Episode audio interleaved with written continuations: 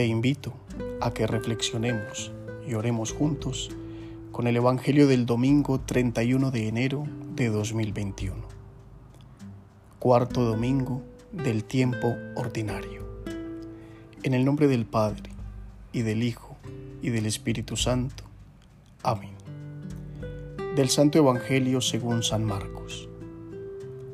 En aquel tiempo, Jesús y sus discípulos entraron en Cafarnaún, y cuando el sábado siguiente fue a la sinagoga a enseñar, se quedaron asombrados de su doctrina, porque no enseñaba como los escribas, sino con autoridad. Estaba precisamente en la sinagoga un hombre que tenía un espíritu inmundo y se puso a gritar, ¿Qué quieres de nosotros, Jesús Nazareno? ¿Has venido a acabar con nosotros? Sé quién eres, el Santo de Dios. Jesús lo increpó, Cállate y sal de él. El espíritu inmundo lo retorció y dando un grito muy fuerte, salió. Todos se preguntaron estupefactos, ¿qué es esto? Este enseñar con autoridad es nuevo. Hasta a los espíritus inmundos les banda y le obedecen. Su fama se extendió enseguida por todas partes, alcanzando la comarca entera de Galilea.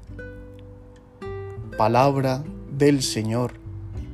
Gloria a ti, Señor Jesús.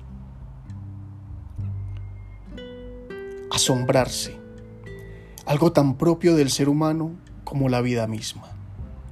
Vida y asombro se dan al mismo tiempo. No hay vida verdadera si no está acompañada de la capacidad de asombrarse ante ella. Nos llenan de asombro las plantas y los árboles, el agua que corre, las flores en sus múltiples colores. Nos asombran los animales con sus instintos. Nos llenan de asombro un amanecer y un atardecer a los que el sol pinta como quiere. Nos fascina la luna en todas sus facetas, como realza el color del cielo nocturno con su fondo de estrellas. Nos asombra la vida en cuanto la vemos nacer en un niño pequeño. Todo lo que nos asombra se presenta ante nosotros tal y como es. La fascinación no es otra cosa que contemplar algo o a alguien en su completa realidad. Eso pasaba con Jesús. Producía asombro, no por extraño, aunque sus contemporáneos lo pensaran así, sino porque se mostraba tal cual era, sin máscaras ni apariencias. Era el Hijo de Dios, era el enviado, era el Mesías, pues se daba de esa manera y sus obras eran constancia de ello.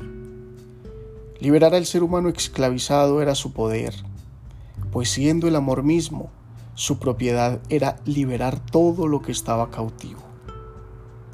Exorcizar, expulsar demonios en el lenguaje de su tiempo, no era sino todo lo que subyugaba al ser humano por dentro. Cuando alguien estaba poseído, estaba enajenado, no era dueño de sí mismo.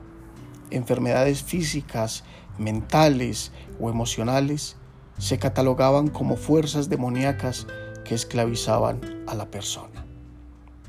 Precisamente todas esas posesiones robaban autenticidad.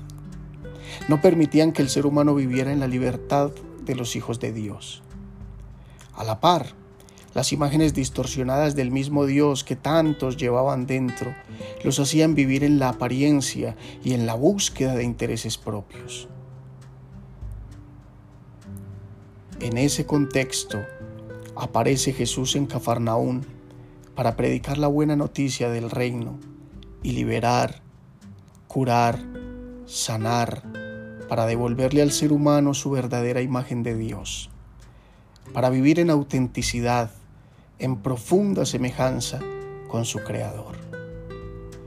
Jesús, al hablar y al obrar, mostraba al Dios verdadero. Esto provocaba que las falsas imágenes e ideas sobre Él salieran rebeldemente al exterior a querer resistirse ante la fuerza del cambio. La oscuridad negándose a dejar entrar la luz en el corazón.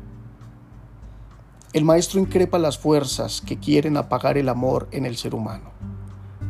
Y éstas salen huyendo, porque ante la fuerza de la vida no hay muerte que se resista. El consagrado de Dios es capaz de liberar, de hacer nuevas todas las cosas, de restaurar, de ayudarle a la persona a volver a su esencia, para que sea y viva tal como es. Quien se deja transformar por Dios no puede sino asombrarse ante lo que ve en sí mismo y en los otros. ¿Cuáles son las fuerzas que hoy nos oprimen a nosotros y nos roban la autenticidad? ¿Cuáles son las posesiones interiores que nos atenazan y nos desdibujan el rostro de Dios en nuestra propia vida?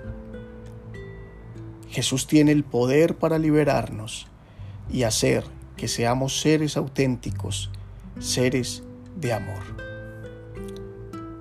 Tú y yo tenemos en el corazón la decisión de ser simples espectadores o dejarnos fascinar por lo que Él hace en nosotros.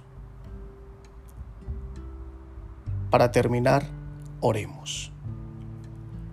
Amado Jesús, en un mundo que parece presentarnos todo hecho, queremos hacernos espacio en el corazón para dejarnos fascinar por ti, para asombrarnos ante las maravillas que el Padre pone en nuestra vida.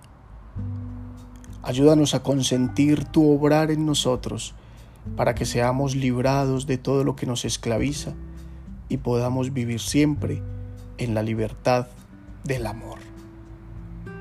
Amén. Feliz semana.